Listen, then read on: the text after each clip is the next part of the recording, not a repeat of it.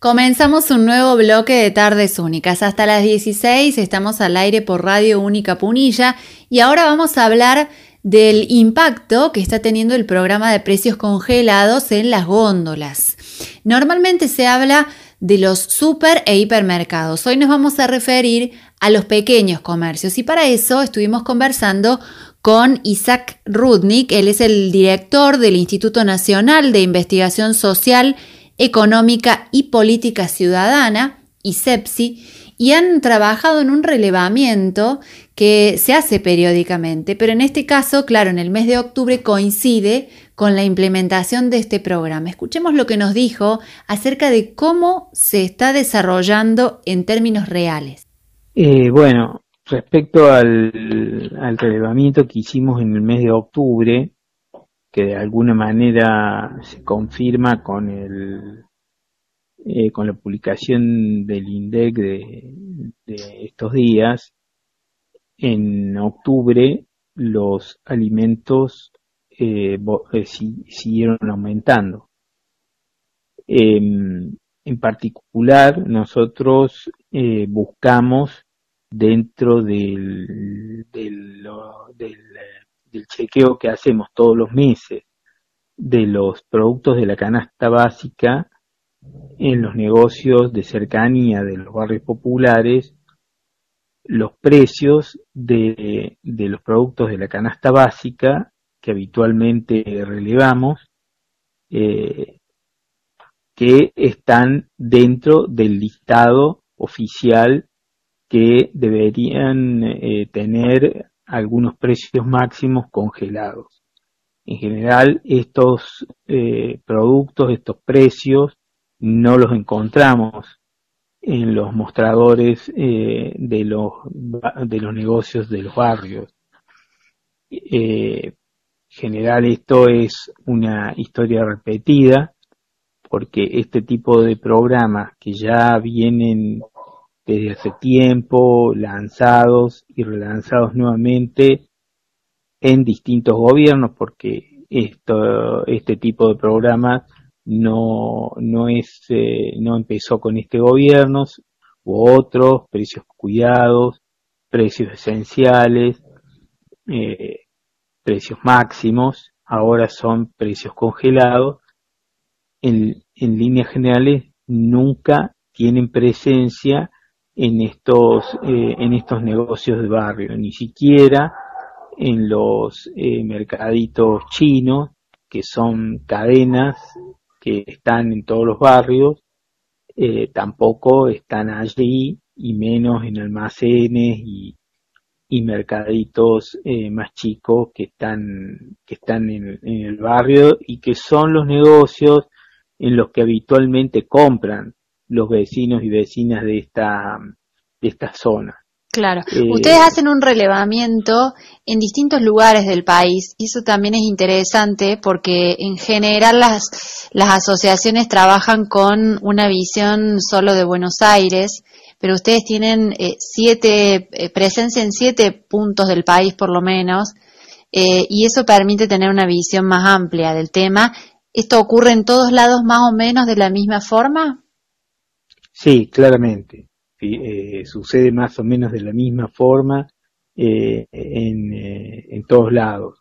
En realidad, en los últimos meses nos hemos extendido a varias provincias más, entre ellas a, entre ellas a Córdoba también.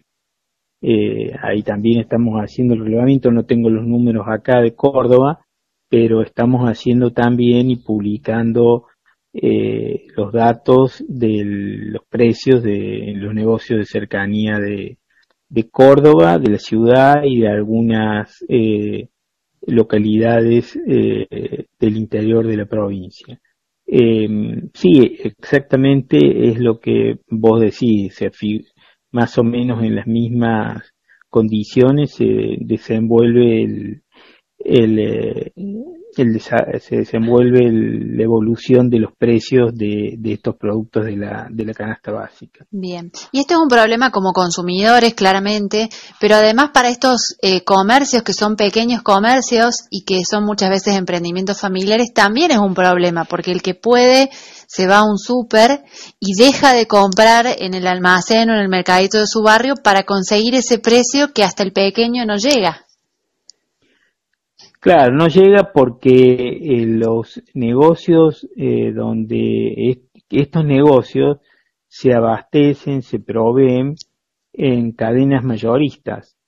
Y las cadenas mayoristas históricamente no fueron, no participaron de los acuerdos de precios. Y en este caso eh, tampoco participan o por lo menos tampoco están respetando la, la norma que en este caso es obligatorio, en otras oportunidades eh, los precios cuidados o los precios máximos fueron fruto de, eh, de acuerdos que se hacían entre el gobierno y las, y las distintas cadenas. En este caso se, se dictó una, un decreto de supuestamente de cumplimiento obligatorio, pero que realmente no, no llega a los barrios, no llega a los negocios mayoristas y tampoco entonces eh, puede llegar a, lo, a los barrios, ¿no? Bien, y esto tampoco parece tener una, una solución en el mediano o corto plazo. No, eh, no da la impresión que tenga una solución, o sea, que vaya a tener una solución más o menos, eh, como decís vos, en el corto y mediano plazo, porque mm, por un lado las, las, las cadenas tanto de producción como de comercialización, eh, se oponen. Algunas directamente manifiestan que aunque la norma sea obligatoria, no la van a cumplir. Otras, digamos, plantean que sí, que la van a cumplir este, formalmente, pero no la cumplen y otras no dicen nada y tampoco la cumplen. Entonces, eh, lo que lo que hace falta, digamos, de, del lado del Estado es una decisión y un poder político eh, que pueda eh, efectivamente darle posibilidad de imponer eh, de imponer las condiciones, de imponer las normas y en este en este caso, en esta situación eso no está sucediendo, no está sucediendo que, que, que, que en la pulseada, digamos, con los con los formadores de precios eh, el gobierno se pueda se pueda efectivamente imponer. Claro, eh, da, da la sensación que la decisión en todo caso es, bueno, a este sector de la economía que no lo puedo manejar, hago como que no lo veo, porque se habla mucho de los controles inclusive desplegados en todo el país, pero todo va hacia las grandes superficies. Sí, y, y en las grandes superficies tampoco los controles son muy efectivos. O sea, en el mejor de los casos, eh, estos productos, como en otras oportunidades, tienen alguna presencia acotada en las góndolas. Entonces, eh, cuando uno va a buscar el tal o cual producto que debería estar a, determinado precio, eh, lo que sucede es que el cartelito está, pero ese lugar de la góndola está vacío.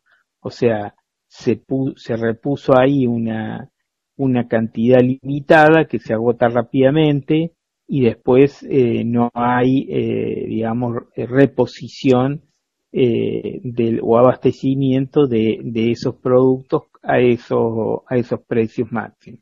Bien. Usted dijo hace algunos meses, ya unos cuantos, que el tema, y bueno, ISEPSI viene insistiendo en esto, ¿no? El tema de los precios y de alguna regulación real es casi una cuestión de salud. ¿A qué se refieren cuando dan un panorama como ese? No, nosotros venimos justamente reclamando desde hace, desde hace varios meses, como decís vos, el congelamiento real y, concreto de por lo menos los productos de la canasta básica de alimentos. Y planteamos que hay una cuestión de, de salud, que hay una cuestión de impacto negativo en la salud, porque el aumento permanente de los precios de los precios de algunos productos que son esenciales, que son básicos como los lácteos, las carnes, las frutas y verduras, que son de los más afectados por los incrementos, eh, produce que las familias de menores ingresos consuman menos de, de esos productos indispensables y se corran a otros que son, adquirir otros que son más baratos, eh, fundamentalmente harinas, productos ricos en grasas, que eh, permiten llenar la panza, como decimos, pero con un aporte muy limitado de los nutrientes indispensables. Por lo cual, en el, en el correr de los meses, sobre todo en los niños y niñas, la salud se ve afectada porque, bueno, trae problemáticas de obesidad, de sobrepeso, eh, con, bajos niveles de, eh, de nutrición, ¿no? Bien. Le agradecemos mucho este tiempo que nos ha brindado para la radio y, vamos a seguir de cerca los informes que publican porque eh, hay una mirada muy centrada en Buenos Aires y en el interior, eh, bueno, eh, es bueno que se releven también datos, que formemos parte de la estadística y que podamos acceder de primera mano también a esos datos para compartirlo con nuestras audiencias. Bueno, muchas gracias a ustedes por llamar y siempre estamos a disposición. Así pasó por Tardes Únicas Isaac Rudnick. Él es el titular de ISEPSI y hablamos sobre el programa Precios Congelados y a lo que parece percepción común de muchos de nosotros sobre los productos que faltan en los pequeños comercios de estos que se anuncian en el listado nacional. Sin embargo, lo que nos permiten estos estudios y estos datos concretos es salirnos de la individualidad, hacer un poquito de zoom y mirar qué es lo que pasa y conocer qué es lo que ocurre en otros lugares. Lamentablemente, el panorama es igual de duro en toda la Argentina.